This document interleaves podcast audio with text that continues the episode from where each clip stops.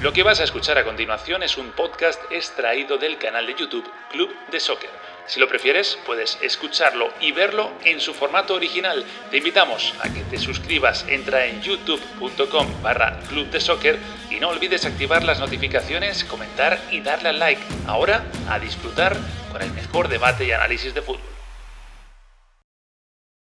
¿Qué tal? ¿Cómo estáis? Bienvenidos a Club de Soccer un día más. Siempre fieles, ¿eh? siempre fieles en este canal cuando hay eliminadas sudamericanas, más aún en fechas como la de hoy. Vaya jornada, qué resultados, qué sorpresas y varios aspectos a destacar. Por ejemplo, que Argentina ya está en Qatar 2022. Se ha clasificado gracias al empate y a la derrota de Chile, o mejor dicho, la victoria de Ecuador. Voy a repasar rápidamente los resultados. Aquí están.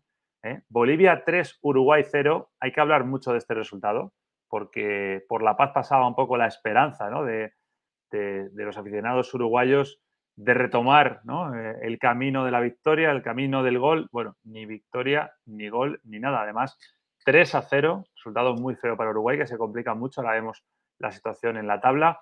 Venezuela ha perdido en casa con Perú. Perú ha ganado 2 por 1 resultado, teniendo en cuenta lo que se jugaba en cada uno, puede tener bastante sentido. Ahora hablamos también con Carrito Suárez de ese partido de la Vino Tinto. Colombia sigue sin marcar, 0-0 y ante una Paraguay que tampoco está prácticamente ya, no la podemos descartar matemáticamente, pero está prácticamente fuera del Mundial. Argentina y Brasil también otro 0-0, con Messi esta vez de titular, Vinicius de titular, con una acción de Otamendi eh, por la que debió ser expulsado y, y no lo fue. Y, y bueno, ahora hablamos también largo tenido de ese tema, está por ahí Bruno, Bruno Bain. Eh, el último resultado, el que acaba de terminar, es la victoria de la TRI de Ecuador 2-0 a Chile en Chile 2-0. Chile venía con tres victorias seguidas y enganchándose a la zona de clasificación y Ecuador venía a una prueba importante, ¿no? De ver si era capaz o no de eh, ganar fuera de casa y mantener esa línea de regularidad. Bueno, lo ha conseguido el equipo de Alfaro y con creces. Así está la tabla ahora mismo. Voy a poner un poquito más grande. Brasil, 35 puntos ya clasificada. Argentina, 29 puntos ya clasificada. Ecuador, 23. Ojo, 23, 6 más que el cuarto ¿eh? y 6 más que el quinto. Eh, le lleva 7 al equipo que es Chile, que está fuera del Mundial. Es decir, Ecuador lo tiene casi hecho con lo que ha conseguido hoy. Colombia con 17, Perú con 17 están en puestos de mundial, Perú por repechaje, Chile fuera 16, Uruguay fuera 16, Bolivia 15, ojo, a un punto, no, perdón, a dos puntos de, la zona de repechaje, Bolivia resucita en esta fecha y cierran Paraguay con 13, lo tienen muy complicado, si no imposible, el equipo de Barros Esqueloto, y Venezuela con 7 eh, puntos. Dicho esto y hecho el repaso, ya están por ahí preparados Bruno Bain, Carlitos Suárez, vosotros también, mucha gente ya ahí hablando en el chat y interaccionando. Arrancamos edición especial por esta fecha 14 de eliminatorias de Club de Soccer.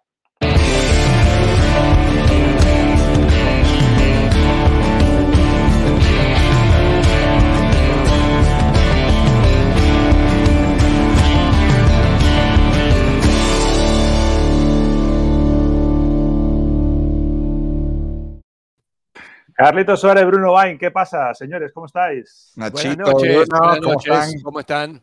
¿Qué le pasa a Bruno? Estás, estás los veo... bajito, ¿no? ¿Qué te pasa? ¿Estoy bajito? Ahí, me, la silla. ahí me subo.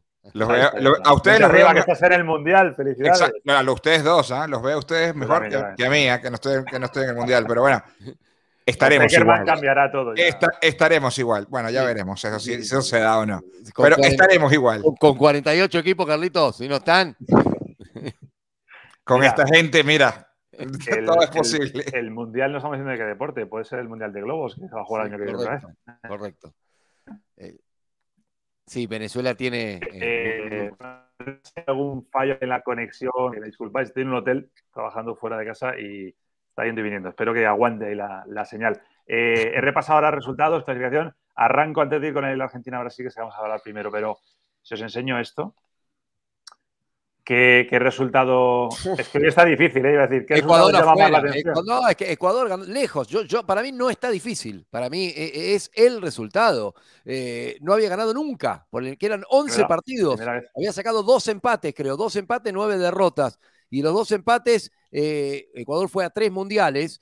Eh, en dos de ellos fue cuando logró sumar en Chile. Imagínate ahora que no solo suma, sino que suma de a tres. Notable victoria que además debiera haber llegado con mucha más tranquilidad y antes, porque lo que se perdió Ecuador en el segundo tiempo, aprovechando ese hombre de más, fue verdaderamente increíble. Sí, pero lo, destacas sobre el 3-0 de Bolivia-Uruguay. Sí, sí, claro, claro, Nacho, porque es que Ecuador tenía que ir directamente a buscar el, partido y lo, consiguió, ¿ah? o sea, a ganarlo contra un rival directo y, cómo lo deja de tocado, porque Arturo Vidal con roja, Alexis Sánchez lesionado, es el, a ver, Chile, si incluso llega a clasificar al Mundial, porque no, no está lejos, porque ahora todo está bastante apretado, va a recordar este partido como el partido más doloroso de toda la eliminatoria. No hay ningún tipo de duda que este es el más duro para, para, para Chile en casa.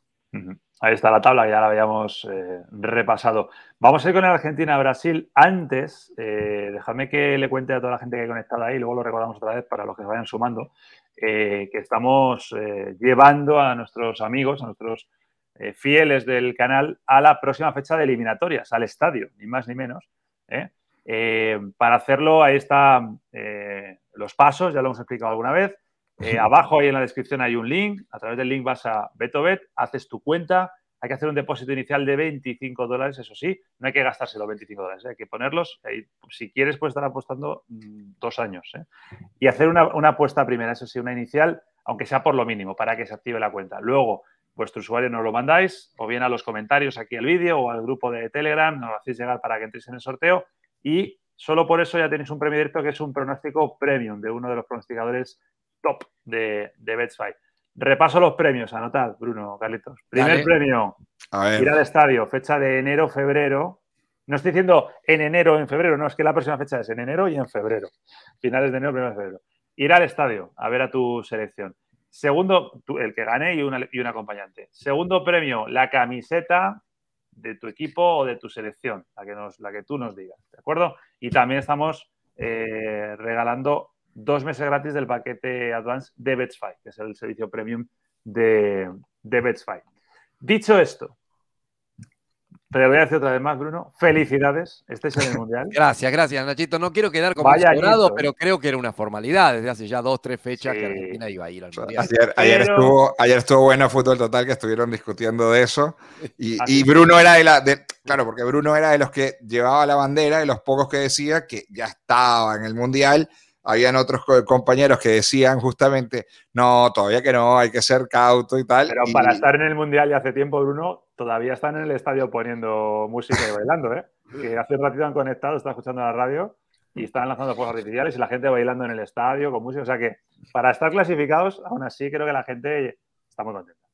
Seguro. Formaliza el paso. Digamos, yo creo que antes de empezar la eliminatoria, Argentina con Messi tiene muy buenas chances de cuatro equipos y medio sobre diez de ir a una Copa del Mundo. Pero igual, el día que se concreta y además se cierra un año 2021 para la Argentina muy favorable, ¿no? Fueron. Sí, hay que ponerle una nota muy Claro, 16 partidos jugados, ganó 10, empató 6, ganó una Copa América, no ganaba un título en mayores desde el 93, clasifica al Mundial con anticipación, cambiará el calendario solo buscando ajustar la lista de 23. Hay un grupo además, porque no es solo lo futbolístico, sino pareciera que es un grupo que arropa a Messi, es decir, hay muchas cosas para que esa gente que vos viste bailando esté bailando, ¿no?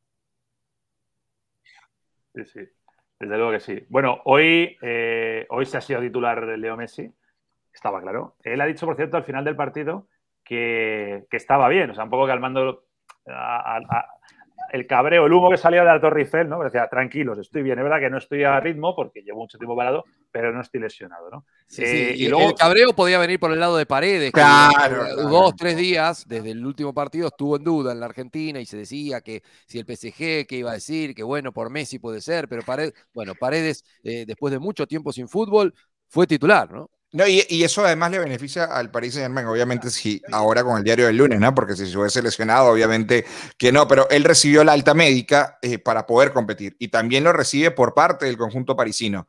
Entonces, eh, junto el, conjunto parisino y obviamente eh, la selección argentina con el cuerpo médico toman la decisión de que el jugador juegue jugó, fue titular y es una buena noticia tomando en cuenta la semana que se le viene al Paris Saint Germain, no por liga, sino por la Champions, donde la semana que viene tiene que prácticamente sellar su pase, ¿no? Romero sí se ha lesionado, ¿no? Estáis pendientes de qué pasa con Romero, ¿no? Sí, el Tottenham no se juega nada, ¿no? Pero ahí sí, ahí sí puede traer no, gracia, gracia, no le hace a nadie. Si te juegues o no te juegues, vamos, tengo un jugador internacional. Alexis Sánchez en, el Inter, aunque no venía jugando, siempre también es importante, hablando de lesionados. Claro. Oye, el partido que os ha parecido, al final es un 0-0. Yo voy a, hablar. 41 parte que me toca a mí, ¿eh? Eso es lo que lo ilustra, ¿eh? 41 faltas, Nacho. No, iba, iba, a decir una cosa muy rápida. Voy a dar un poco la perspectiva internacional ¿no? del partido. Eh, por ejemplo, en España, que este partido se jugaba tarde, tarde, tarde, muy tarde, eh, había mucha expectación por verlo, porque Argentina-Brasil no hace falta entenderlo. Pero lo, teníamos, lo, teníamos, Nacho y... Me han estafado, me he quedado aquí hasta las tantas de la madrugada y no han hecho ni un gol. Por segunda vez, ¿no? Porque la, otra vez iba a jugar, era más temprano. esa fue la verdadera estafa. El español que diga eso realmente no está acostumbrado a ver fútbol. Este es un partido con mucho en juego siempre, por más que no sea el caso en la tabla. Y por otro lado, no era tan tarde. Empezó a las ocho y media de la Argentina. En Argentina han empezado partidos a las nueve y a las diez. Esos son tardes para Europa. Sí, sí, sí, sí. De hecho, eh, empezó eh, eh, a las 11 de la noche en Argentina, en España, ¿no? 11 y media, todavía ni siquiera. No, mentira, 12 y media, 12 y media en España. Mm. Empezó justamente el partido. No, no es tan grave para otros partidos a las 3 de la mañana, Nacho. Nacho, ustedes viven tarde. Nacho, ustedes viven tarde, por favor. A las 2 y media, 2 y media todavía no hay nadie en la discoteca. Están todavía en, el aperitivo, ahí. En Me tienes que contar tu etapa en España. ¿Qué hacías por ahí? En Madrid, en Madrid se sale de lunes al lunes. Y eso es, eso es así. Mira, hablando del partido, eh, muy disputado, eh, hubo acciones donde quizás el, arbitraje pudo haber entrado, se la jugó, jugó al filo de la expulsión Otamendi. Hizo buen partido, hizo un partido muy serio. ¿Cómo que al filo? Jugó al filo, jugó al filo. Al filo. Lo superó largamente en el codazo. Sí, sí, el codazo. Pero, pero no, fue, no fue la única. ojo, la, la, de Rafinha es la que más nos vamos a acordar, pero hubo varias en el partido donde estuvo caminando en esa cornisa de gas. Sin embargo, considero que hizo un gran partido. Esa es una de las cosas de, destacar. Y bueno, eh, lo de Rodrigo de Paul, muchachos. ¿Qué fichaje? ¿Qué fichaje ha hecho el Cholo y qué jugador tiene la selección argentina? Se confirma eh, cada presentación. lo de 2021, le podríamos poner el titular del 2021, año de, Argentina, de la Argentina, y también de Rodrigo Paul. O sea, es, paralelo lo del año. Y de Dibu Martínez, quizás también. También, cierto. cierto. ¿Cómo corre Rodrigo de Paul? ¿Cómo, cómo reparte? ¿Cómo, ¿Cómo es el pulmón de este equipo? Y, el mérito tiene que ser de, de Leonel Scaloni, ¿no? Que, es el, que, el, principal valedor de, un jugador que, no tenía nadie, ¿no? Digo, e, en esa posición, Bruno, corrígeme, Paoli usó a varios jugadores importantes en el medio campo y, los nombres que han estado siempre en la selección argentina eh, en esa posición siempre han tenido cartel, siempre han sido jugadores y yo creo que esta combinación, hoy con Paredes, que es cierto, viene de, esa lesión y que quizás no es tan, tan importante, lo que, lo que han sumado en el medio campo con, con Rodrigo de Paul es, es, es, de verdad eh, top, top. Y se puede adaptar a diferentes roles, ¿no? Además, eh, de acuerdo a qué compañeros tengan la mitad de la cancha, puede jugarte eh, un partido en donde necesites claridad, también aparece para ese último pase, por supuesto que lo de él es el ida y vuelta permanente, la recuperación, el tranco largo, el pisar las dos áreas, pero me parece que eh, ha tenido un año fantástico, la verdad que un jugador muy, muy completo eh, de cara ya al año del Mundial, porque no, no, no, estamos tan lejos, nos damos vuelta a la página y llegamos. Una cosita más del partido, que es cierto, fue muy trabado, fue muy luchado, el neutral es posible que no se haya deleitado, pero tuvo dos acciones que no se ven ni en los mejores partidos, y en las dos fue protagonista Vinicius. La que le hace a Nahuel Molina Hace mucho tiempo que no veo una maniobra individual así, levantando la pelota eh, cerquita del banderín del córner para pasar y después no pudo terminar la jugada como Brasil hubiera querido. Y la que recibe de Di María, se come Vinicius un caño infernal de Di María que se la pisa con el revés y se casi se cae el estadio en San Juan dos maniobras de muchísima clase que no te digo que le hayan justificado a los amigos de Nacho la quedada, pero valieron la pena. Hoy no estuvo Neymar que Casemiro, también hay que decirlo en Brasil, en Brasil que eso también tiene un peso importante dentro de la selección. No, iba a aprovechar que ya somos más de 1.100 personas en directo, hola a todos, ¿eh? para dos cosas. Una, decir a todo el mundo que todavía no lo haya hecho, no entiendo por qué, que se suscriba al canal, que es gratis, que, os va a gustar mucho, además os va a gustar, quedaros un rato y lo vais a ver. ¿eh? Guapos no somos muy guapos, pero hablamos bien de fútbol, somos más gente, no insultamos a nadie ¿eh? y estamos aquí siempre. Y suscribiros o suscribirse, eh, darle al like, activar las notificaciones y todo. Y os pregunto por Brasil, me ha sacado un poco ahí el tema Bruno, que quería yo sacarlo aparte. Hoy una de las novedades era también esa que decías, Vinicius, que yo además otro día lo reclamaba, es que es un partido que hay que poner a Vinicius porque le va a ayudar al equipo no estaba Neymar además, y le va a ayudar a, él mismo, porque si era capaz hoy de hacer de las suyas, de las que viene haciendo últimamente con el Real Madrid, en un Argentina-Brasil, eh, la exposición que tienes es mundial, literalmente mundial, ¿no? ¿Os ha gustado, eh, más allá de esas jugadas puntuales que decía Brunito?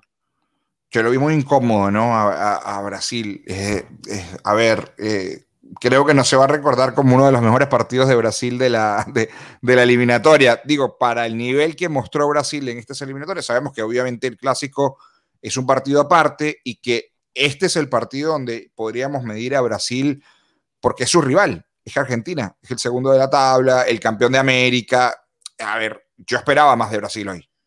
Yo esperaba que hoy, digo, salir a jugar un poco más el fútbol y no, tiene cierto mérito en que Argentina por ciertos momentos le, le, ensució, le quitó la, la pelota y, y, estuvo muy disputado, pero, pero yo esperaba un poco más de Brasil hoy, de verdad. Me quedé con, con, ganas de ver a... Tenían elementos como para poder... Para un poco con el freno de mano echado, ¿no? Es decir, ya, ya está el objetivo cumplido y quizás puede jugar algo de eso, ¿no? Pero es verdad que siguen sin perder, eso también es cierto. Sí, eh, y que hoy no tenían a Casemiro ni a Neymar, digamos, son dos bajas importantes. Eh, también es cierto que Vinicius entró esta convocatoria por la ventana, eh, inicialmente. Exactamente. no, lo había llamado y, la personalidad para hacer ese tipo de cosas en un ambiente hostil, adverso, como es la Argentina, me parece que es digna de ser destacada, más allá de que no haya tenido el partido feliz que quizás los hinchas brasileños esperaban, ¿no?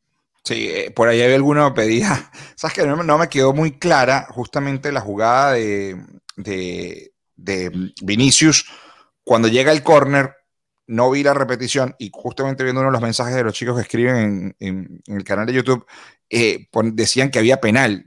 Yo no, yo no vi la repetición. ¿Hubo penal justo después de la jugada o hubo una jugada como para dudar, Bruno, después de esa ese arcoíris en Vereda. No, había bar hoy tampoco, ¿eh? ¿no? porque el bar no, estaba hoy en el estadio, ¿no? En San Juan. No, no, no, no, no recuerdo, a lo mejor me la estoy olvidando. Creo que esa jugada termina diluyéndose. Sí, sí, en, el tiro de esquina. Sí, sí, sí. Pues no, decía lo del bar por lo de Tamendi, ¿no? Eh, es un poco. No, pero además Nacho terminó eh, eh, Rafinha con sangre visible en el labio y no creo que haya caído justo un proyectil en ese momento claro. y lugar, ¿no? Se mordió, se mordió. Eh, no, no. Claro. Un codazo como pareció que sintió la presencia eh, y lo tenía medido y se lo sacó el codazo. Eh, jugada de roja para mí. Sí, bueno, Argentina tiene que ir a Chile y recibe a Colombia. O sea, si no fuera porque ya están clasificados, el calendario diríamos, ojo a la siguiente fecha. ¿no? luego lo hablamos si queréis cuando hablemos de Chile, pero me llama la atención en las declaraciones post partido de, de La Roja no recuerdo quién ha sido el que habló, creo que ha sido Gaby, eh, creo que ha sido Medel, sí. Medel eh, hablaba de que el, que el, partido lo iban a llevar a Calama, eh, a 2.400 metros de, altitud. me queda un poco así, a ver, no sé si se han jugado muchos partidos allí o no, yo no lo recuerdo, vosotros tenéis mucha más experiencia con el tema de eliminatorias, pero ¿para qué?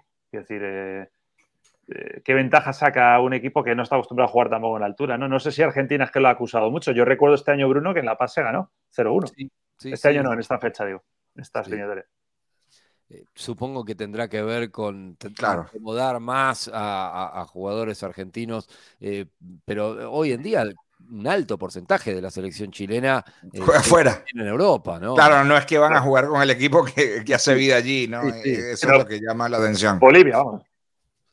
Por eso, no, no, no, mm. no entiendo cuál sería el sentido. Chile necesita aferrarse a algo, me parece, más terrenal para, para buscar clasificar, ¿no? El, el, calendario, bueno, ya lo analizaremos, pero el calendario es complicadísimo de Chile. Hoy, hoy se pega un tiro en el pie. Vamos con el Chile-Ecuador. Se pega un tiro en el pie. Eh, también le han pasado muchas cosas. Digamos que Chile, dentro de que estaba con 10 y demás, lo ha peleado. Pero también venía de una, de una, racha muy positiva, que es lo que le ha permitido que se pudiera pegar un tiro en el pie. Si no, no claro, por eso, eso. Ni pie, ¿no? ya, ya estaba ahí. Venía con tres victorias seguidas, ¿no? Por cierto, 2.400 personas ahora mismo en directo. Le he decir otra vez, porque aunque hace poco esto sube con la espuma. Quien nos esté descubriendo ahora, que se suscriba al canal, ¿eh? darle ahí, suscribirse, que es gratuito. Oye, em, vamos, ¿empezamos con Chile o con Ecuador? Porque Ecuador ahora mismo debe ser el país, el lugar más feliz de la Tierra, ¿no? Seguro. Eh, lo de Chile, yo estaba mirando, claro, eh, condiciona muchísimo la expulsión de, Arturo Vidal, ¿no? Porque al final, eh, por mucho que Chile lleva tres victorias seguidas, va muy justo en los partidos, ¿eh? Entonces, si encima estás contra 10, o sea, con 10, perdón, se te pues lesiona Alexis, además, en la primera mitad, pero él condiciona el partido la, la, expulsión. Se lesionó también al final el central, se me ha ido el nombre. Maripán. Maripán, ¿no? O Sierra Alta, ¿no? ¿No sé Sierra Alta? Sí, Sierra Alta. Sierra Alta. Sí, sí, sí. Lo cierto es que. Pero, pero el mérito de, Ecuador. Chile se complica muchísimo, pero Ecuador con un, punto, con un punto más puede estar soñando y con tres asegura estar en el Mundial. Esa es la diferencia. Tiene la tranquilidad de haber ganado afuera. Eh, si bien en esta eliminatoria no hizo de Quito su fuerte, como en clasificaciones a mundiales anteriores, Alfaro juega a lo suyo, convence a los jugadores, le da resultados. Repito que hoy Estrada eh, daba la sensación mirando el segundo tiempo que después de tantas que Estrada se pierde, Chile lo iba a terminar encontrando alguna bueno, no fue así, aparece ese segundo tanto de Villarroel eh, y Ecuador, además del orden eh, y el trabajo que, ha impuesto Alfaro, tiene un lateral izquierdo fantástico, y no lo digo por el gol como es Pervis Estupiñán, eh, permanentemente destacándose en marca y en proyecciones por su andarivel. Notable jugador. Sí, no, no, no, no, tal cual. Realmente hizo un, trabajo extraordinario y, lo de Pervis, no solo de Pervis, ¿no? Yo creo que todo el equipo corrió, eh, lo de Ecuador es tremendo si tomamos en cuenta lo que sucedió con Jordi Cruyff, ¿no? Estábamos hablando de todo el lío que había en Ecuador, cómo llegó el Faro sin experiencia en selecciones a última hora y pudo meterse a esta selección. Está prácticamente en el Mundial, muchachos. Eh, son cuatro partidos que quedan. Con que sume tres, yo me atrevo a decir que con dos más eh, ya está en el Mundial. Pero bueno, está tan peleada la situación que, quizás van a necesitar los tres, ¿no? A ver, vamos a, vamos a verlo en la tabla directamente, ¿no? Eh, eh, Ecuador, lo decía antes, lleva seis puntos al cuarto, o sea, todavía puesto de seis puntos al repechaje. O sea, caer al repechaje implica eh, caer en barrena en las últimas.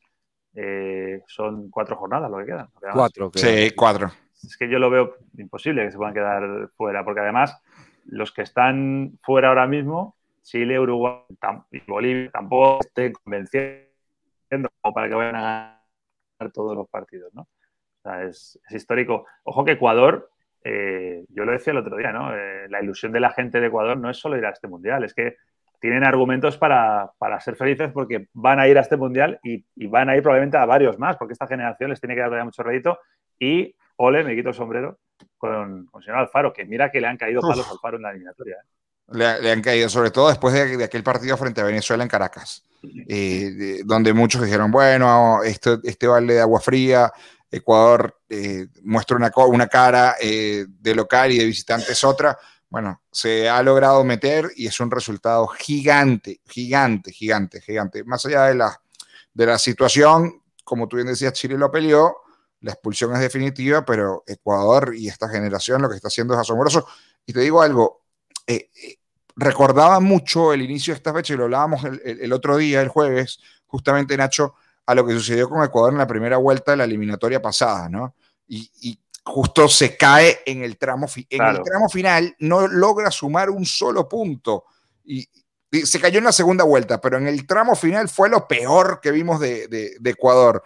Y decíamos, ojo, aparecen los fantasmas de nuevo de, de, lo que sucedió en esa eliminatoria y vean lo que han hecho, ¿no?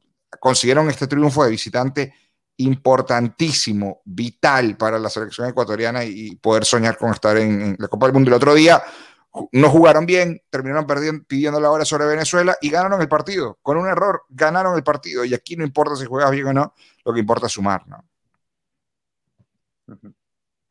Brunito, ¿qué, te parece este Ecuador? Es que eso es lo que sabe Alfaro siempre, no, no importa cómo, eh, no importa si con la nariz, medio a cero, si se terminan colgando del travesaño o no, eh, y eso es lo que en algún momento le valió eh, críticas al entrenador argentino, pero tiene Ecuador no solamente con un pie y medio adentro, sino con un equipo muy joven, hincapié, descubrimientos que por ahí no estaban en los planes, jugadores que a veces vemos nosotros, Carlitos, en la segunda de España, destacarse, Ping lo llama, eh, me parece que hay un, muy buen trabajo de aquí en adelante como para que Ecuador eh, pelee quizás un escalón más arriba a nivel sudamericano. Ya no digo las próximas eliminatorias, porque con 48, eh, si te estoy diciendo que Venezuela debiera ir, doy por descontado que Ecuador también. No sé cuántas plazas va a tener Sudamérica, ¿no? Si tiene cuatro y medio. No, pero yo, creo que, no pensarlo. yo creo que cinco y medio, ¿ah? ojo, que tampoco yo estaría tan, tan seguro. es un muy buen punto de debate quizá para otro día, porque cuatro y medio de 10 es una barbaridad. Con todo lo que uno puede criticar a los dirigentes sudamericanos hay mucho. El haber logrado a nivel mundial meter a cuatro y medio de 10 es una locura, con lo cual ahora el aumento probablemente no sea tan grande, ¿no? Exactamente, probablemente. Pero lo que se había escuchado es que iba a ser una plaza directa más y un repechaje. Pero bueno, habrá que esperar para hacer el análisis, con lo cual hoy, y sigamos, yo sé que hoy no, no es... Eh, nos da tiempo a fundar un país en yo quisiera y meternos en el mundial, ¿eh? yo quisiera creer, amigos yo quisiera creer que, Venezuela va a mejorar de nuevo, que va a competir como lo hizo en el premundial del 2014, que creo que es el, recuerdo más fresco cuando Venezuela alcanzó esos 20 puntos y todos pensábamos que podría hacerlo, sobre todo con la generación campeona, subcampeona del mundo en el sub-20 del 2017, pero no esto. En Rusia 2018 pasó todo el tema de Noel Chita San Vicente y la llegada de Dudamel y sin embargo compitió sobre el final. La segunda vuelta fue muy buena de Venezuela ya prácticamente estaba eliminado en la primera, pero lo de esta, con la nueva federación, con el famoso eh, eh, llamado de Peckerman, como dijo nuestro colega y amigo Francisco Lavia, eh, a mí me genera muchas dudas.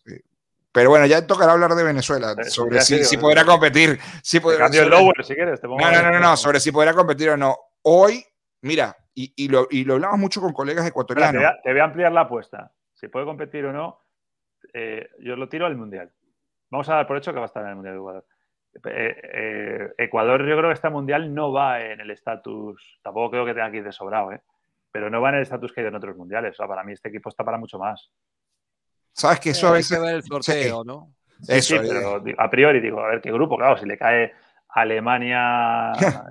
no eh, tengas duda que algún, algún, pesado por ahí probablemente. Un pesado le va a caer y el mediano puede ser un mediano europeo superior, con lo cual jugar dignamente contra ese y quizás ahí estar palo a palo y quedar afuera en la primera rueda. Pero este Ecuador, este Ecuador no es el Perú de Rusia 2018, ¿eh? O es ese perfil de equipo. no es un equipo que yendo al mundial ya. Yo creo que este equipo, si va al mundial, que irá, hay que exigirle más. Pero no sé si no es el Perú. Eh, a, nivel talento puro, quizás tenga menos, entendido el talento como gambeta y habilidad, los Cueva, no sé, ese tipo de jugador que Ecuador me parece eh, eh, en promedio carece. Y que en la élite no, no, no, tiene grandes jugadores Ecuador. Y a eso iba, digo, en los grandes campeonatos europeos. Hoy está Piero Incapié, que es una, es una promesa. Está Gonzalo Plata, que es una gran promesa. Por allí, Ener Valencia ha hecho un, ha hecho un muy buen grupo y, y, sí puede ser similar a lo de Perú. Lo que pasa es que lo de Perú es distinto por, por el estilo de juego. Ecuador es muy regular. Perú llega sobre la hora, a través de repechaje, y Ecuador está llegando por la puerta grande. Sí, sí pero al final. Argentina y Ecuador. Claro, claro, el tema, el tema es, Nacho, que y eso tiene un mérito enorme y, como decía Bruno al principio, podríamos pensar de que ya da un golpe como para pensar en ese, e, que ya está en ese escalafón. Yo considero que sigue estando en, la pelea del segundo, ¿no? Siendo, siendo tercero en, dentro de ese grupo. Y entonces, no sé, habrá que, habrá que esperar, habrá que esperar para ver si, si, Ecuador realmente lo está. Yo creo que, que, que Chile y su generación todavía están allí y que Uruguay y Colombia, más allá del mal momento, tienen nómina y tienen un equipo como para poder pensar en eso. Bueno, nos lanza aquí Piero, que es un fijo del, canal. Eh, ahí está, dice Nacho. ¿Creen que un equipo como Suiza o Serbia puede con Ecuador? Porque esos son los equipos comparables a, digamos, a lo que podríamos decir. A ver, eh, esta Ecuador yo creo que le puede ganar. También puede perder, pero le puede competir a Suiza y a Serbia sin ningún problema. ¿No? Mm, sí, puede, pelear. A Serbia, bueno, es que no sé, los dos son equipos potentes con jugadores en la No lo veo por debajo. ¿Le puede competir? Sí, le puede competir. digamos, no es, no es que es un baile, pero me parece que hay, hay, otro roce. Claro. Claro. A favor del europeo, digo, ¿no? Sí, también es un, son estilos distintos. Incluso nos podemos meter en temas eh, nutricionales, ¿no? sí, eh, correcto, Pero, no sé, a un solo partido. Ah, por supuesto, por supuesto. A un solo partido disputado en el Arena Al no lo puedo ni pronunciar. digamos, claro, ahí no. Eh, cualquier cosa puede ocurrir y, bueno, después como son siempre los mundiales, ¿no? Ganás un partido de esos, te ilusionás, te motivás, te toca un cruce de octavos que a lo mejor hasta te es favorable y te metes entre los mejores ocho del mundo, esas cosas han pasado, ¿no? Sí, sí, eso sí. Eh, oye, el tema Colombia, eh, esto de, no hacer goles... Eh, parecía que no sirve, ¿no? No, yo, sí, pero yo recuerdo que, que le pasó en la anterior fecha que fue, corregirme si me equivoco, fue eh, Uruguay, Brasil y Argentina. Fue, fueron los tres partidos. Fueron tres partidos muy exigentes. No recuerdo si fueron esos tres. No, pero el anterior fue doble, ¿verdad? La anterior fue triple. ¿A la anterior fue la triple? Sí, sí, claro. La ah, anterior la triple. Esta es doble. Eh, desde, ah, son cinco partidos. 0-0 con Uruguay, 0-0 con Brasil, 0-0 con Ecuador. Correcto. Y 1-0 eh, con Brasil y lo de hoy, 0-0 con Paraguay. Con Paraguay. esos tres primeros que he dicho, contra Uruguay, contra Brasil y contra Ecuador, no se dieron por malos, ¿eh? Y yo coincido, no, bueno, no está mal, eh, son rivales fuertes y tal, pero ya tienes que empezar a hacer algo, ¿no? Es que Colombia está en riesgo de, caer, ¿eh? Y por supuesto, si no le ganás en casa a Paraguay, ¿cuándo vas a sumar de a tres? ¿Cuándo sí?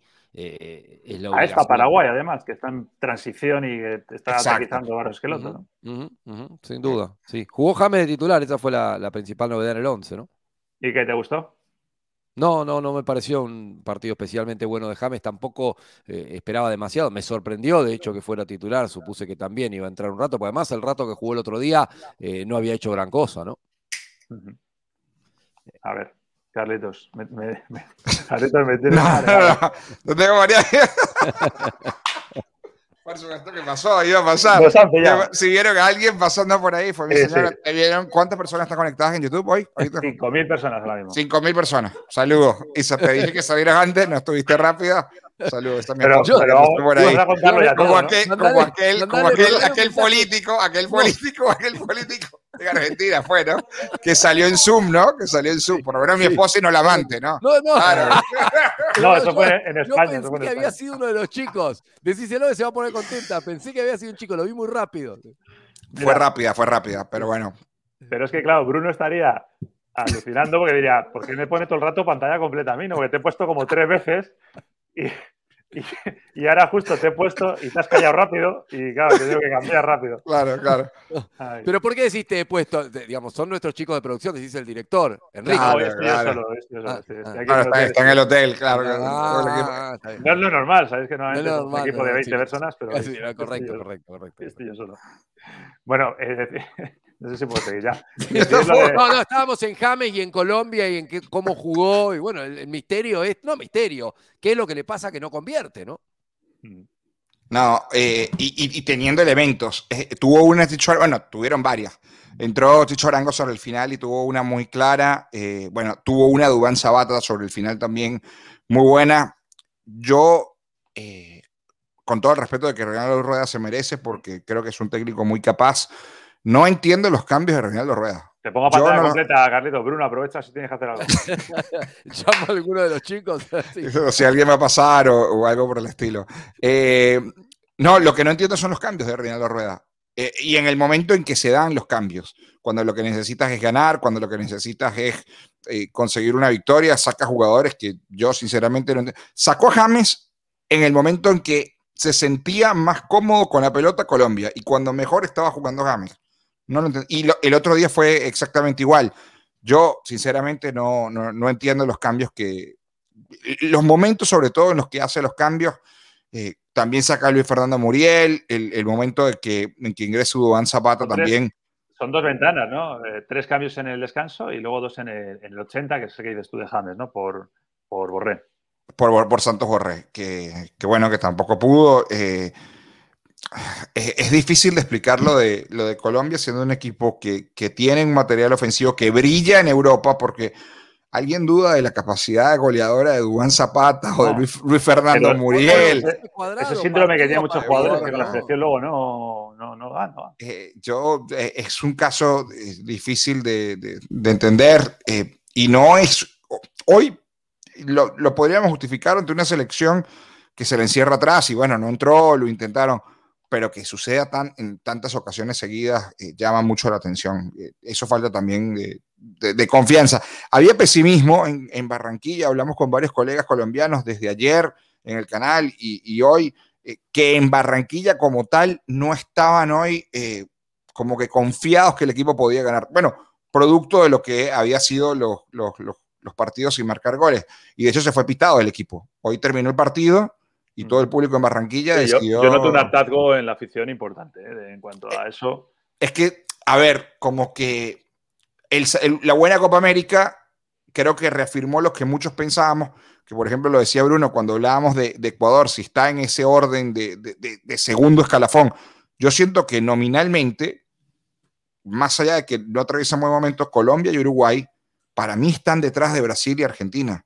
Están en un escalón por debajo y siento que está en un escalón por encima de Ecuador, de Paraguay, de Chile, hoy. Pero futbolísticamente, como grupo, no está siendo así. una cosa es que sea nominalmente, que tengan muchas estrellas como las tiene Uruguay o como las tiene Colombia, pero hoy colectivamente Ecuador y Perú son mucho más equipo, mucho más equipo que lo que ha hecho Colombia y Uruguay en esta eliminatoria. Sí, sí, sí. Mira, lo que decía de Colombia, del, del riesgo real, ¿no? Después de que se ha mantenido ahí arriba, Estamos hablando de que tiene, a, o sea, a, ti, a Colombia tiene a Bolivia, a Uruguay Farías, y, a, y, a, Chile. Sí, lo de Bolivia es, es enorme. Es tremendo lo, que ha hecho. Ahora lo hablamos. Pero claro, Colombia, eh, digamos que hasta ahora dentro de que no marcaba, algo de fiabilidad tenía. A ver, también hay que decir algo, ¿no? No, no, no anota, tampoco le hacen gol. esa parte está, está, está, positiva, ¿no? Sí, y, claro. y, hoy sin un jugador muy importante para el esquema como Wilmar Barrios, que de hecho era el único que había jugado absolutamente todos los partidos del ciclo rueda. Eh, hoy no lo tuvieron por suspensión, pero ese había sido uno de los importantes para que no le metieran goles. Eh, no tanto para, para sí meterlos, que es lo que le, está faltando. Eh, y nuevamente le cuesta mucho desequilibrar a, dos jugadores que hasta no hace mucho marcaban la diferencia en Colombia, ¿no? Que son Cuadrado y el Guajiro Díaz por las bandas. Eh, hoy Cuadrado un poquitito más retrasado con la inclusión de James, eh, pero respecto de lo que decía Carlos hace un rato, ¿no? La diferencia que muchas veces marcan en Europa y que cuando vienen a jugar a Sudamérica, eh, el caso de Cuadrado les cuesta mucho que se note en estos últimos partidos, ¿no? Sí, claro.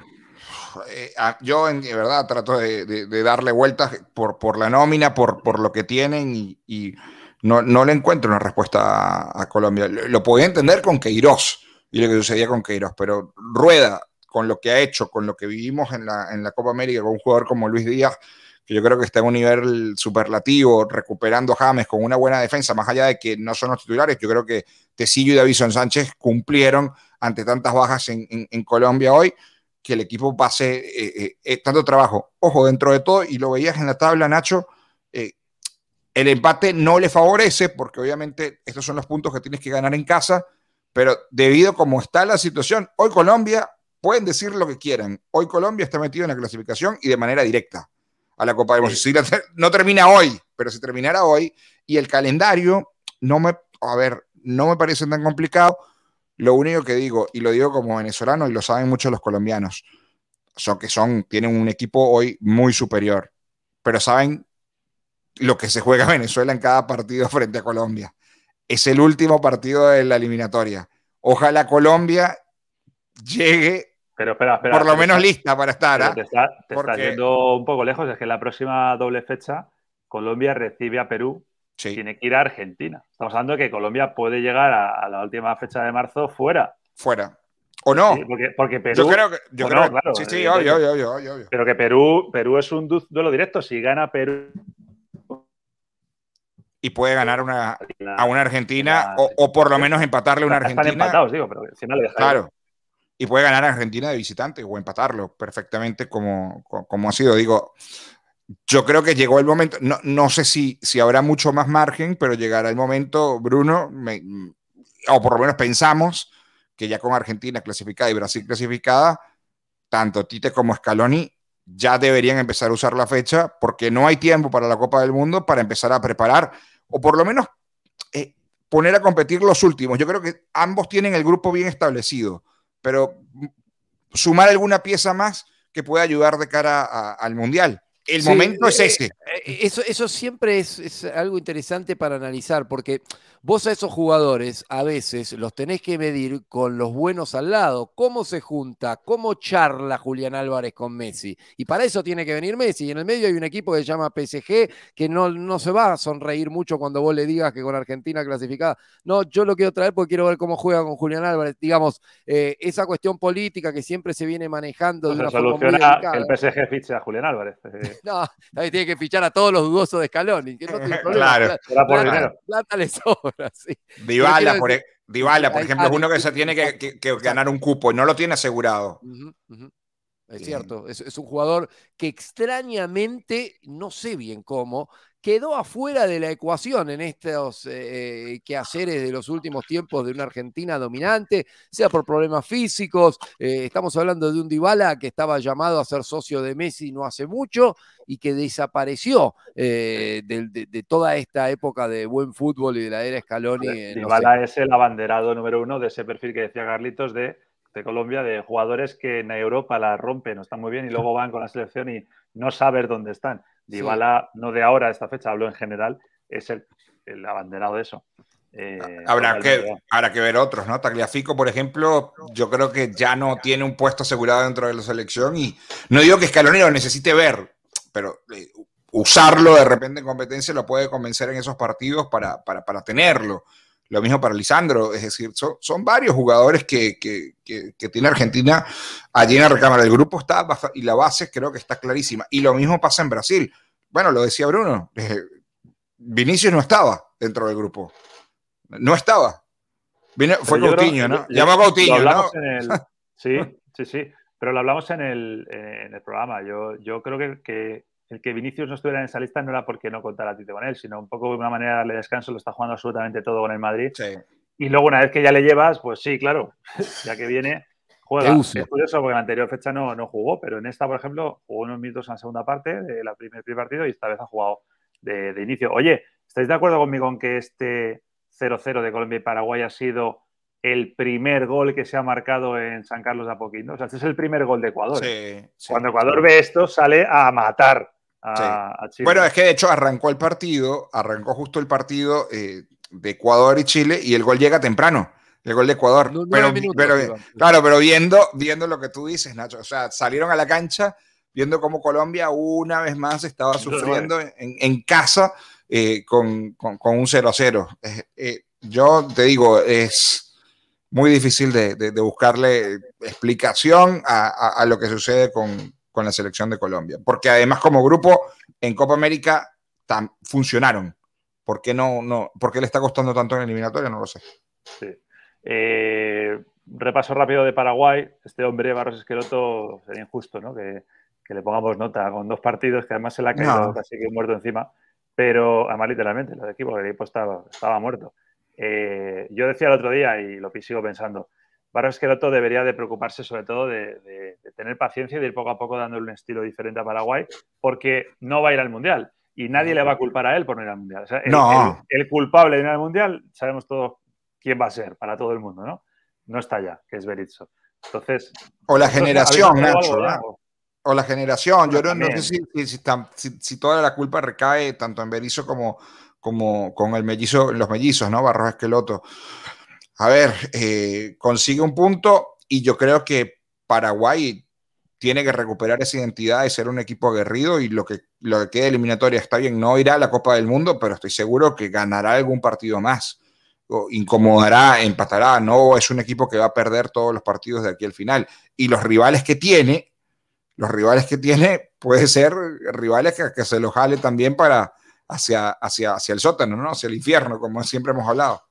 Sí, yo creo que tiene que encontrar alguna variante más de juego para acompañar a ese muy buen jugador que es Miguel Almirón, eh, Guillermo, ¿no? Eh, Guillermo y Gustavo, los Barros Esqueloto a, a cargo de la selección paraguaya, eh, para a ese estilo del que habla Carlos, aguerrido y ir bien de arriba, con Gómez como estandarte atrás, poder darle dinámica de juego, que es algo que le ha faltado mucho a Paraguay en esta eliminatoria, ¿no?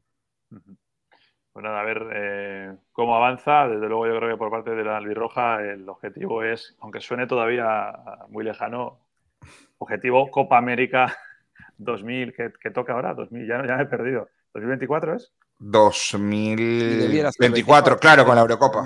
con la Eurocopa. entre los dos mundiales, ¿no? Bueno, pues nada, oye, os voy a decir una cosa que seguro que os va a hacer ilusión. Eh, bueno, seguimos en torno a 4.000 personas ahora mismo conectadas, va subiendo y bajando, pero siempre en torno a 4.000. Ahora mismo ya se han pasado por aquí más de 33.000 personas. Es decir, es este ya el directo con más espectadores de la historia del canal. Pero, pero pará, un momento. No. Y es por Bruno. No, no, no, digo, no, no, está muy bueno que si pasaron 33, ahora hay 4. Gracias a los 4 que se quedan. 29. No, porque van pasando, ¿no? 33 es acumulado. Es acumulado. Ah, En cuanto a directo, está, está, buenísimo. Sí, sí, sí, sí, desde luego que sí. Eh, estaba leyendo lo que me ha puesto. ¿Le hacemos pasar a Isabel de vuelta a ver si llegamos a Yo creo que es la clave, ahí es donde hemos pegado el, subidón. O sea que si puedes, Carlitos, hacemos el, el favor. El desfile, ¿no? Bueno, hay que ponerse serios ahora. Eh, hay que hablar de esto. Esto, yo voy a ser totalmente honesto. Yo, yo no he visto este partido, ¿vale? O sea, antes de nada, y de hecho me veréis que no voy a abrir mucho la boca. Cuando he visto en la aplicación del móvil el resultado, no me lo podía creer. Porque de verdad que por muy mal que viniera Uruguay y por mucho que Bolivia jugara en casa y por mucha altura que queráis, yo hoy sí pensaba que Uruguay iba a reaccionar. Me parece, y ahora me diréis que lo habéis visto vosotros el partido, me parece un mazazo eh, a cualquier tipo de fe que tuviera cualquier uruguayo. O sea, ahora mismo entendería que Uruguay, de por hecho, que no van a ir, aunque tengan opciones, y ahora vamos a ver lo que les queda, ¿no? ¿Cómo lo habéis visto vosotros? Eh, sí, opciones tiene y es cierto que si uno analiza los partidos, eh, Uruguay tiene chances eh, y, ni siquiera diría que son chances escasas de ir a la Copa. Sí, son grandes. El momento de Colombia con esto, es igual. Claro, el momento futbolístico es muy preocupante. Estamos viendo las formaciones, buscó el maestro cambiar arriba, ¿no? Poniendo a Álvarez Martínez y a Facu Torres como los dos hombres más adelantados. la defensa de siempre con Jiménez y Godín como centrales, pero un error poco explicable de Muslera en una pelota fácil, empieza a poner a Uruguay en una situación muy incómoda, una desventaja, si se quiere, eh, inesperada eh, hasta ese momento y después fue superado, pero claramente, eh, una sombra Uruguay, una sombra cuando entró Luis Suárez y un momento muy, pero muy complicado que lleva a pensar, eh, yo no soy partidario de, estos procesos truncos y de interrumpirlos, pero quienes piden la cabeza del maestro Tavares para en estos últimos cuatro partidos lograr algún golpe de efecto, bueno, están teniendo más argumentos, ¿no? Y no es una cabeza cualquiera, sino la de, ¿qué voy a decir yo de todo lo que ha representado Tavares eh, para, el, para, el fútbol uruguayo en las últimas dos décadas. Eh, la cuestión es que el uruguayo quiere ir al Mundial de Qatar, ahora, ya. Entonces, ese cambio para estos cuatro partidos, ¿vale la pena hacerlo o hay que cerrar el ciclo con el maestro y después comenzar, a barajar y dar de nuevo? Esa es la pregunta mía. ¿eh? Esa, esa, es la pregunta, ¿no? Que, que, que lástima que hoy no está Figue porque debe ser uno de los que está. ¿Cómo que no está Figue? Ah, está, ¿no? Ah. ¿Cómo que no está Figue? Está, está. ¿Quieres ver a Figue? Vamos, a ver, ah, vamos a ver a Figue. ¿Verdad? Dale. hago magia, ¿eh? No, no, pero que él tiene la camiseta celeste, Carlos, porque quiere ver a Figue. Por eso. Venga, a ver, Figue. Mm, cuéntanos, ¿cómo estás, primero de todo? ¿Y cómo has visto el partido? Amigos del Club de Soccer, Uruguay volvió a perder y lo hizo frente a Bolivia 3 a 0 en la altura de La Paz. El equipo celeste volvió a pagar errores individuales que inclinaron la balanza a favor de un equipo que no controló el partido como habitualmente lo hace jugando en el Hernando Siles de La Paz. Es más, con el partido 0 a 0 Nández tuvo la oportunidad de marcar la apertura para Uruguay, pero no llegó el gol. Y a los pocos minutos viene el error de Fernando Muslera, un centro de Arce, nadie intercepta la pelota y Bolivia convierte el primer tanto. Y en el cierre del primer tiempo, un error increíble de Matías Vecino en la salida, entrega un tiro de esquina del cual llega el segundo tanto. Era un golpe muy grande para Uruguay teniendo en cuenta el desgaste que se hace en la altura de La Paz, pero evidentemente el mal momento del equipo de Tavares en la eliminatoria pesó. De todas formas, en el segundo tiempo Uruguay generó algunas chances, llega una oportunidad para que de penal Bolivia liquide la historia con el 3 a 0, no lo pudo hacer Moreno Martins, pero poco después sí llega el tercero por intermedio de Arce con otro golpe de cabeza. Es el peor momento de Uruguay en la eliminatoria, lo dice la tabla, lo dice el rendimiento, lo dice una racha histórica de tantos partidos perdidos y tantos sin poder convertir goles. El maestro Tavares después del encuentro volvió a repetir el concepto de que no está dispuesto a tirar la toalla, que podría aceptar cualquier decisión que llegue a nivel de los dirigentes, pero que entiende nadie podría pedirle la renuncia en virtud del trabajo hecho hasta ahora. Algunos, entre los que me anoto, podemos sostener cierto optimismo, teniendo en cuenta lo que queda por jugar. Creo que a partir de hoy comienza otra competencia, en la que en las cuatro fechas que quedan se van a definir muchas cosas para varios equipos.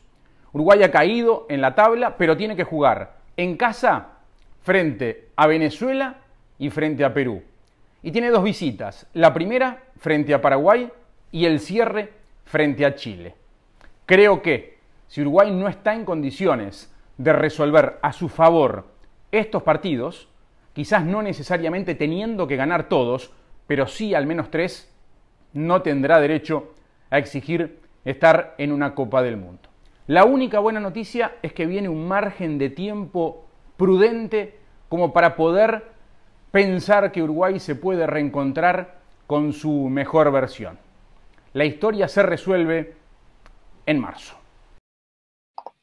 Muy bien. Pues sí, en marzo se resuelve eh, y antes hay otra fecha. En, febrero concretamente son estas que acabó tan abrupto Figueredo que me ha pillado aquí medio, medio tumbándome. No, no, eh, pero bueno, porque este, te, acabó perfecto con, la gráfica de lo que le queda. no, exactamente. No hubiera, dicho nada. Exacto. Pues hasta mañana. Gracias a todos. No, pero, eh, ¿Cómo lo veis? Yo creo que con vosotros no hemos visto esto. Eh, lo vimos el otro día. el calendario a priori, cuando no estaba ese 3 a 0 ahí, sí tildaba de optimista. O sea, era como, bueno, Bolivia le rascamos un puntito, los dos de casa, Venezuela, Perú los gana, ya son siete y te la puedes acabar jugando ahí en Chile. Bueno, pero yo después de lo de hoy, yo ya no lo veo igual. O sea, Paraguay y Venezuela, la próxima doble fecha, Uruguay tiene que ganar los dos. Tiene que ganarlo. Y, lo, lo complicado no es Venezuela, lo complicado es Paraguay. en Asunción. En estos casos lo complicado es Uruguay sos vos mismo, son tus fantasmas, eh, es encontrar tu nivel. 100%, Bruno. Aflore. Eh, pero, pero supongando la lógica, ¿no? Que diga, bueno, Paraguay en, Asunción, complicadísimo, complicadísimo. Venezuela, eh, accesible y más jugando en casa, pero luego recibir a un Perú que, que, está como está y en ese momento es probable que esté también buscando o intentando sellar su clasificación. Y la última frente a Chile quién sabe si todavía con vida o, eliminado, es complicado y es complicado, es, muy complicado. Y a mí lo que me llama la atención de Uruguay, muchachos, es que hemos elogiado mucho al maestro Oscar Washington Tavares con el recambio generacional y cómo lo dio, ¿no? En Sudamérica. Criticamos a Chile porque no ha dado ese recambio generacional, pero nos llenamos la boca diciendo que Uruguay tiene a Valverde, que es una realidad, ¿no? Eh, a Nández, eh, a, a Betancourt, a Vecino, que ha hecho un recambio a Araujo, que tiene de la Cruz, que tiene jugadores jóvenes importantes. Ni los jóvenes ni los experimentados han podido. Yo creo que la responsabilidad es compartida eh, entre jugadores y, el cuerpo técnico. No siento que sea que cambiando a Tavares esto vaya a cambiar. Probablemente la, la Asociación Uruguaya mañana mismo tome la decisión de traer a Aguirre, ¿no? Como ya lo intentaron hacer en su momento. Ahora os pregunto por lo de Tavares, antes viendo esto así muy rápido, viendo esto, ¿le veis dentro o le veis fuera a Uruguay? Ahora mismo. no pasa nada, yo no paso factura yo. ¿eh? Lo veo dentro, no sé, es un pálpito y, y, quiero quedarme también con esto de un error individual. Sí, el de Muller es un error individual, pero después que vecino patee la pelota o regale un córner. Un córner en contra podés tener, digamos, no es que se hizo el gol en contra, y un córner en contra lo tenés que saber defender, es raro eh, que con tanta facilidad... Pero se, cayera, se cayera un Bruno, con, el error de Muslera tú lo dijiste perfectamente, se acabó el partido, y ahí fue donde Bolivia se creció, y ahí hay que darle mérito a, César Farías y lo que, lo que está haciendo, se levantó Bolivia, porque Bolivia venía bien de la, de la fecha pasada, de la triple fecha pasada, con motivos, con ánimo, y llegó a Lima para jugarle de tú a tú a Perú y yo creía que le iban a hacer un mejor partido y se cayó en la primera parte. En la primera parte le dio un baile, el mejor partido de la eliminatoria para, para Perú en, en, Lima. Recuperarse de ese 3-0 para enfrentar a Uruguay se, encuentra justamente con esto, ¿no? Ese regalo de Muslera y ahí se le, se fue la moral a Bolivia por encima y lo más curioso, con 10 anotan el 3 0 10 minutos después jugó prácticamente mejor. Eh, falló un penal Marcelo Moreno Martins. Esto podía haber sido una goleada de escándalo en, eh, en, el partido. Yo estoy convencido que la Asociación Uruguaya de Fútbol le va a dar las gracias al maestro Oscar Washington Tavares, no va a arriesgar más y va a traer a Aguirre como técnico, como lo iba a hacer en la fecha pasada.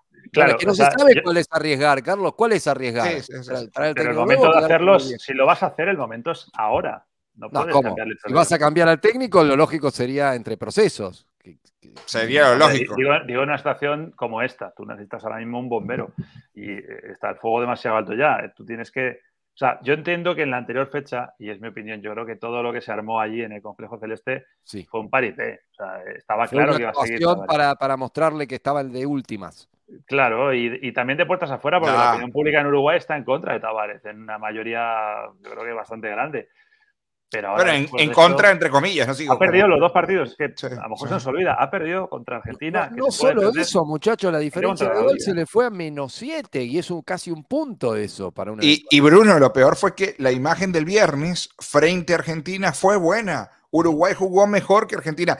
De este proceso de eliminatorias, es quizás el peor partido de Argentina. Mereció mucho Uruguay y lo perdió aún. Y así aún lo perdió. Entonces, eh, yo entiendo que la responsabilidad es compartida, porque siento que los jugadores tampoco están dando el rendimiento, pero tienes, tienes que buscar un cambio y, el momento eh, es ahora. Eh, como dijo Alejandro, estos últimos cuatro partidos es una nueva eliminatoria para Uruguay. Yo creo que, que viendo los rivales y con la calidad de plantilla que tiene Uruguay, yo insisto y no quiero ofender a nadie, para mí es la tercera fuerza junto a Colombia detrás de, Brasil y, Argentina por, por, jugadores, por nómina, por todo. Es el momento, el momento es ahora porque si no se lo comen los Ecuador y Perú, y eso también es válido, ¿no? Que puedan estar y meterse en el Mundial. Y también Chile, al que yo no descarto del todo. ¿eh? Bueno. Eh, hablamos de Venezuela-Perú. Quiero hablar poco. No mucha, no hay mucho. Que hablar de Perú, hay que hablar de Perú. Hay que hablar de Perú. No, hizo, otra vez la pelota quieta terminó siendo eh, importante. El gol se define con un golazo de, de Cristian Cuevas, un desvío de Aristigueta y se la come Wilker Fariñez. Obviamente eh, el desvío hace que el portero no, no se ubique bien, pero me parece que es el noveno gol en la eliminatoria que le hacen a Venezuela la pelota quieta. Por, por más machís que jueguen bien, por más sabarino, por más eh, talento que veamos venezolano triunfando en otras ligas, no puede suceder esto. Se habla mucho de, Hay mucho ruido alrededor de la selección, ya lo hemos hablado, lo hemos explicado varias veces. Yo creo que, el triunfo es inobjetable. Venezuela defiende mal, no trabaja la pelota quieta. Eh, no sé si juzgar al técnico interino que tuvo más partidos que Peseiro, me, llama la atención que llama, seguiría ah, siendo interino. Leo González, cuida, claro, cuida, cuida, y sigue en enero, ¿no? Digo, porque se acababa, llegó de, de, bombero en septiembre. Claro, noticia, si quieres. Octubre. En el Mundial no va a dirigir, Leo González. No, no, no, no va a dirigir. Eh, el mérito yo creo que es de, es de Perú. Tenía 24 años sin ganar, si sumamos los procesos eliminatorios en, en Venezuela.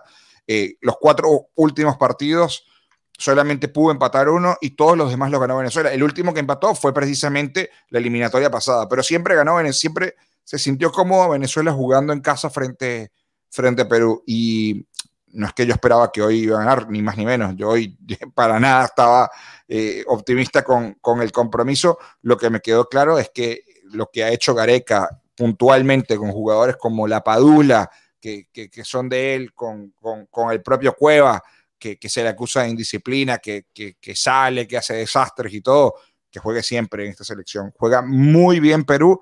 Hoy, para mí, le gana sin atenuantes, más allá de que Venezuela tuvo sus ocasiones. Falló un penal, Darwin Machís.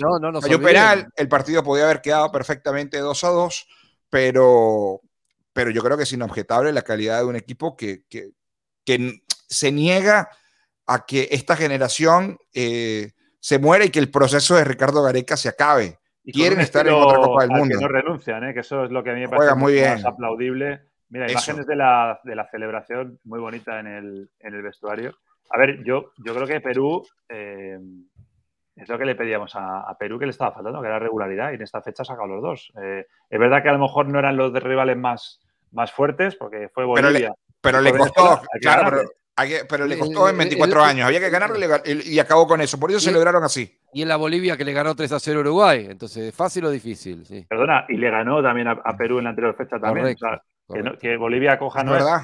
Claro, claro. O sea, que hay que ponerlo en, en, valor, ¿no? Es, a mí es que me parece que, no sé si se meterán o no Perú, pero creo que por la manera en la que lo están haciendo ahora mismo, si no iban a clasificar, eh, tienen que estar con la cabeza muy, muy alta. Esta imagen fue una de las más emotivas porque, porque Cueva ha estado en varios escándalos de, indisciplina en Perú, lo critican mucho, eh, a pesar del talento que tiene, y uno de sus principales valedores es este señor. Y cuando marca el gol de tiros libres, va a celebrarlo como si yo hubiese clasificado a la Copa del Mundo en Caracas frente a Venezuela. La verdad fue, fue fue bastante anecdótico. Fueron muchos peruanos, hay una comunidad grande de peruanos en Venezuela también que, fueron a disfrutar también el partido y que, bueno, que vieron cómo, cómo Perú sigue, sigue soñando y sigue volando y sigue siendo quizás el equipo, ese, ese equipo que, que, bueno, lo que siempre hablamos de los, de los escalones, de las nóminas, ese equipo que quizás no tiene los grandes nombres, que todavía tiene muchos jugadores experimentados, pero que juega más bonito que todos. O sea, juega muy bien el fútbol del conjunto peruano, muy bien. Y hay varios descubrimientos que hay que darle a, a, Gareca.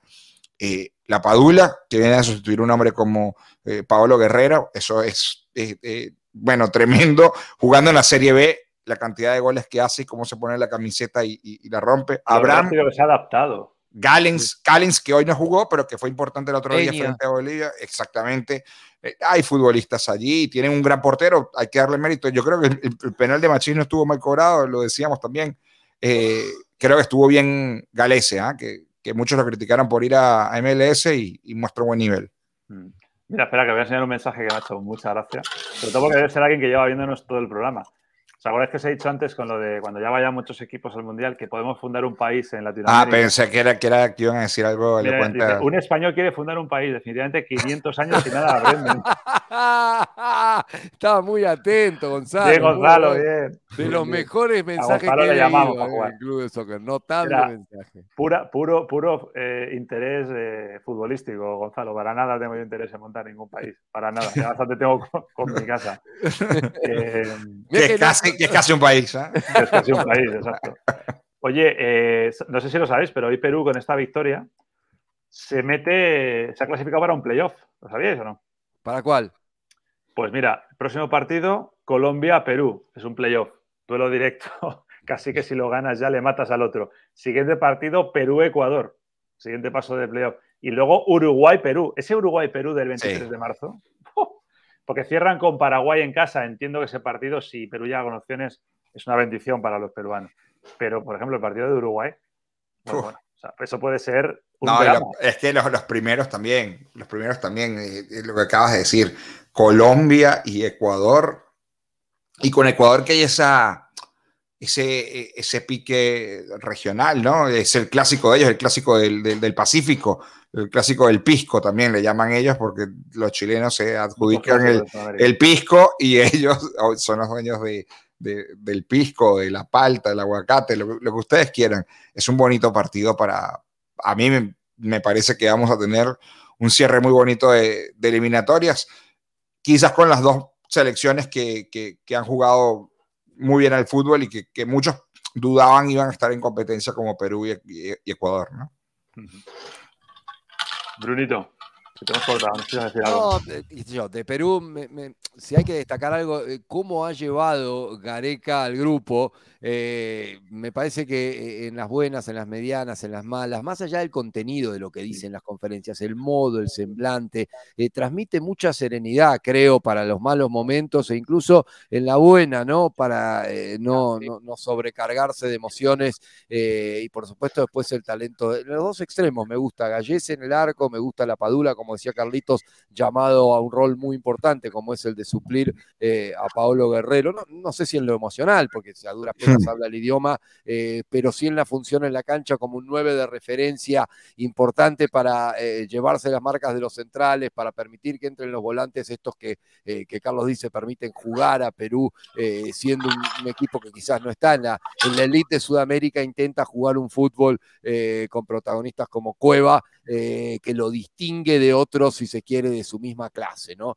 Eh, todo esto hace eh, que Perú es un equipo que la verdad me despierta simpatía, ¿no? Eh, veremos qué pasa porque son cuatro fechas tremendas y no la tiene fácil. Claro. Sí. efectivamente, de Venezuela no quería hablar mucho de sino. No, no, no, es que la verdad que. tema Peckerman está ahí. Mira, es que, sabes, mira, ¿sabes qué, Nacho? Yo, yo lo contaba, lo contaba en, el día de ayer tenemos una gran amistad y mucho cariño por, por Francisco, que es el hombre que, confirmó las noticias que ya se lo habían dicho otros colegas que se venía manejando. Y yo no pongo en duda la información y los contactos que, haya podido conseguir Francisco para conseguir esta noticia que dio vuelta al mundo el viernes con lo de Peckerman. Yo dudo de la federación. Yo dudo que se vaya a dar. ¿Por qué? Y ojalá se dé. Y si se da, sería una grandísima noticia para el fútbol venezolano que llegara un técnico de ese nivel a dirigir las selecciones inferiores de Venezuela, potenciar el fútbol venezolano y por supuesto soñar con una Copa del Mundo. Hace rato el fútbol venezolano está pidiendo un técnico de, ese nivel para poder potenciar a la selección. Yo lo que dudo es de cómo se han manejado la federación. de todo, ¿no? desde que, exactamente, eso es lo que se informa. Desde que, desde que llegaron estos, estos directivos, sinceramente, no han tenido un trabajo eh, o por lo menos lo que prometieron, eh, no lo han cumplido. Empezamos con los casos de COVID y lo mal que se manejó en la fecha de junio y, lo que sucedió en Copa América. Y luego el tema de José Peseiro hoy demandando a la Federación Venezolana ante la FIFA, eh, que no es responsabilidad 100% de ellos, estamos de acuerdo, pero el, nuevo presidente se sentó en julio, en agosto, a asumir y decir, le vamos a dar, a pagar el compromiso a José Peseiro a pesar de que lo heredamos nosotros. Creo que se han, se han manejado mal hasta ahora quiero creer y quiero ser positivo que lo van a hacer mejor, pero permítame dudar de ellos, no de la información. Y si llega, y si finalmente se hace a Peckerman o el técnico que llegue, no solamente el apoyo, sino desearle todo lo mejor que pueda aprovechar una generación que yo creo que está para, mm, insisto, siempre la comparo con la de 2014, porque creo que allí es, donde apunta Venezuela. Quizás no vaya a una Copa del Mundo, pero que, que pelee el sexto lugar, que pelee el quinto. Mira la envidia que me da ver hoy a Bolivia en el momento en que está, es que incluso hasta Paraguay tiene opciones de ir a la Copa del Mundo matemáticamente. Todos tienen opciones menos Venezuela. Eso es un retroceso importantísimo después de lo que se había logrado. Por cierto, nos vamos a ir, bueno, yo voy a seguir un rato más. Eh, a mí me duele cortar un directo cuando somos aquí 3.000 personas, pero yo sé que estáis, sois gente ocupada y además soy gente normal que duerme por la noche. lo voy a dejar ir. Solo os voy a decir una cosa eh, que está pasando ahora mismo y que me parece que es muy relevante. Aunque mucha gente nos ve, no solo no les importa, sino que les molesta. Pero dejadme que os lo diga. Está perdiendo México 2-0 con Canadá. Canadá 2, México 0 a 15 minutos. ¿Y por qué a mucha gente le molesta que pierda México? Porque nos están viendo mexicanos.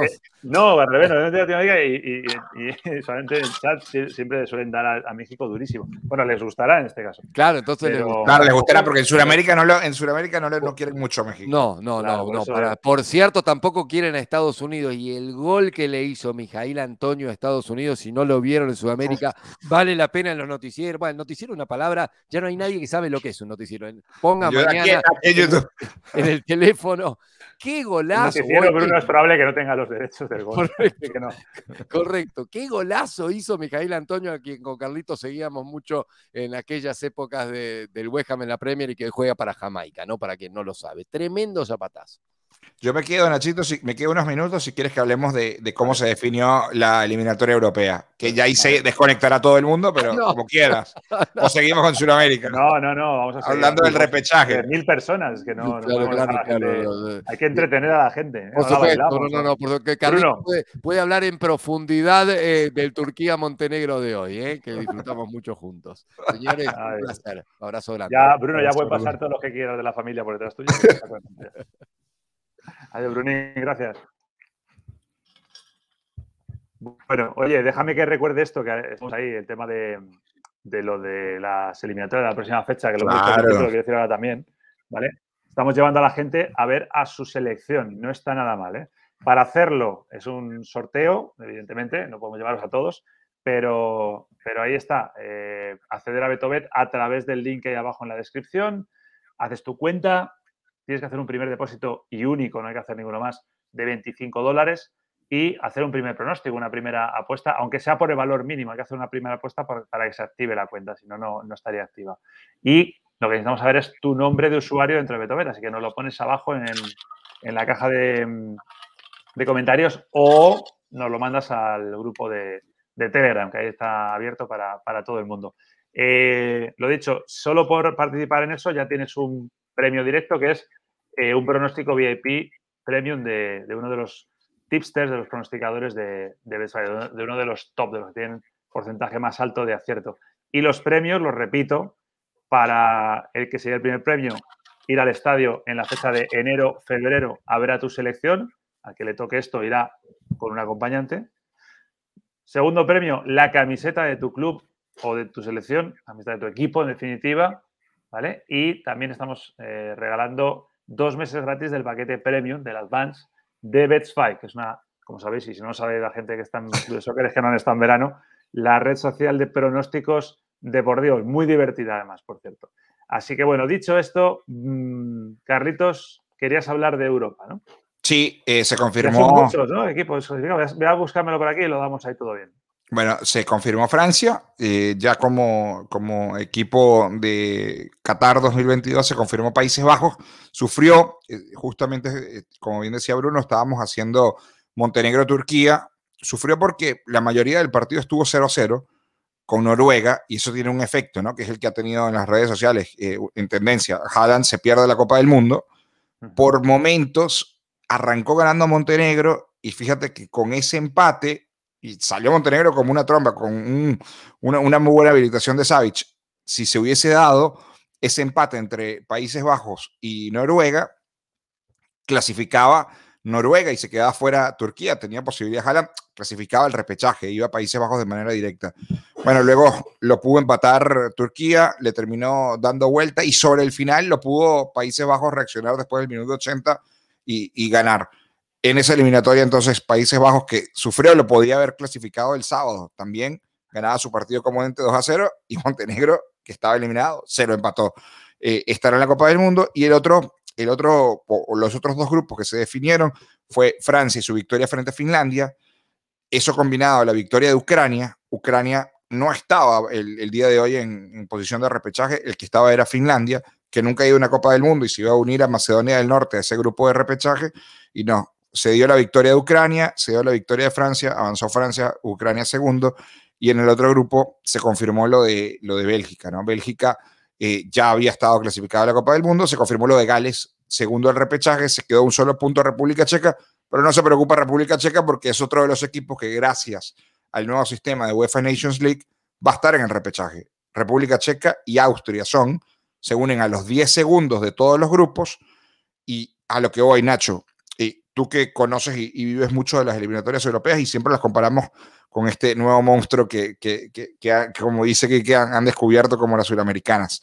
Y, lo que el canal, evidentemente, la gente ve es las eliminatorias pasadas de los anteriores mundiales en repechajes te daban la ventaja de jugar partido de ida y de vuelta y casi siempre clasificar a las selecciones grandes, salvo en, Rusia 2018 que se quedó fuera Italia en, en ese repechaje con, con Suecia este nuevo formato con tres cuadrangulares, tienes que jugar semifinal y que la, la, valía de, local es solamente para los que hicieron más puntos y que la final sea en una sede lanzada por moneda a partido único, me parece, no solamente que le pone emoción, sino me parece para Portugal e Italia que se han metido en un lío bastante, pero bastante importante.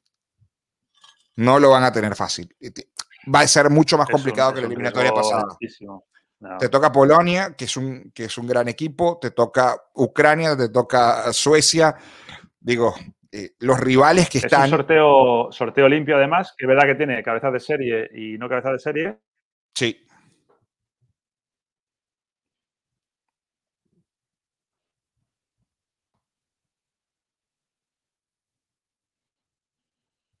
Ahí te recuperamos, Nachito. A ver, ¿me oyes? Ahí está, ahí está. Sí, sí, yo te escucho. Sí, yo te dejé de escuchar y, ahora de hecho no te, no te estoy viendo. Espérate, salgo y te pongo a ver si vuelve. A ver. Ahí estoy. Ahí yo estoy. Te he escuchado más o menos todo. A veces entre cosas, pero sí. No, iba, iba a revisar, a repasar, mejor dicho. Eh, lo mismo lo has dicho, el trazo que no te he escuchado, pero eh, los clasificados ahora mismo son Alemania, Dinamarca, Bélgica, Francia, Croacia, España, Serbia, Inglaterra, Suiza y Países Bajos. Y lo que tú decías de, la, de la repesca europea eh, es una auténtica bomba, es decir, eh, porque es un sorteo limpio.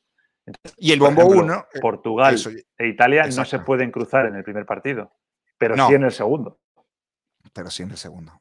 De hecho, son Portugal, Escocia, Italia, Rusia, Suecia y Gales los del bombo 1 y el bombo 2 es Turquía, Polonia, Macedonia del Norte, Ucrania, Austria y República Checa. Ahí es donde estaría el problema, en que eh, algunas de las selecciones del bombo 1 que tienen esa ventaja puedan verse en alguna final con, otra selección. háblese obviamente de Portugal e, e, e Italia, ¿no?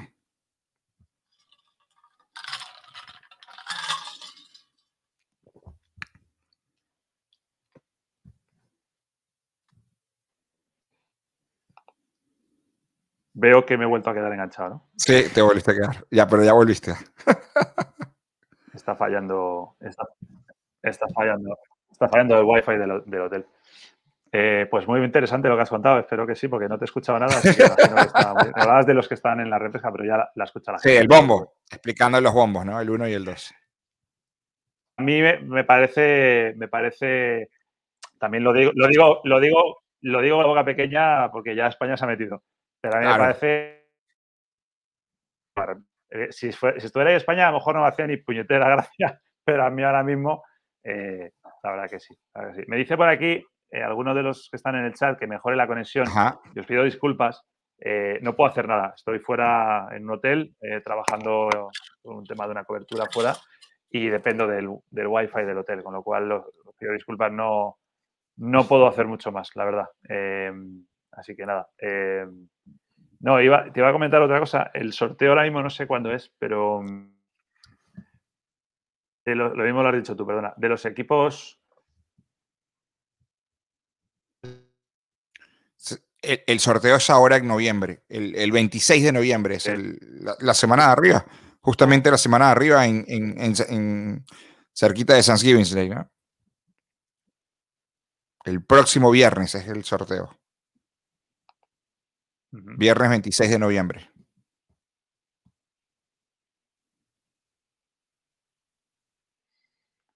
Qué rabia. Qué rabia porque, ¿sabes qué pasa? No sé si me veis ahora o no. Estoy viéndolo aquí en, YouTube en el móvil y yo me, veo perfectamente que estoy, que estoy congelado. Sí, justo te me da mucha pena porque quería estar un rato más, pero con esta conexión evidentemente no, no podemos seguir. Sí, está, eh, está, está complicado. Justo te decía que era el 20... vuelto a enganchar ahora o no? El No, no, yo siempre te escuchaba, nunca te, te congelaste y, luego cuando volviste estabas perfecto. ¿Ah, sí? Sí, sí, sí, sí, perfectamente. Justamente estaba diciendo lo del, lo del, viernes 26 de noviembre, el día del sorteo. Mm, vale, vale. Vale. Semana, semana de, de Thanksgiving, decías, ¿no? Exactamente.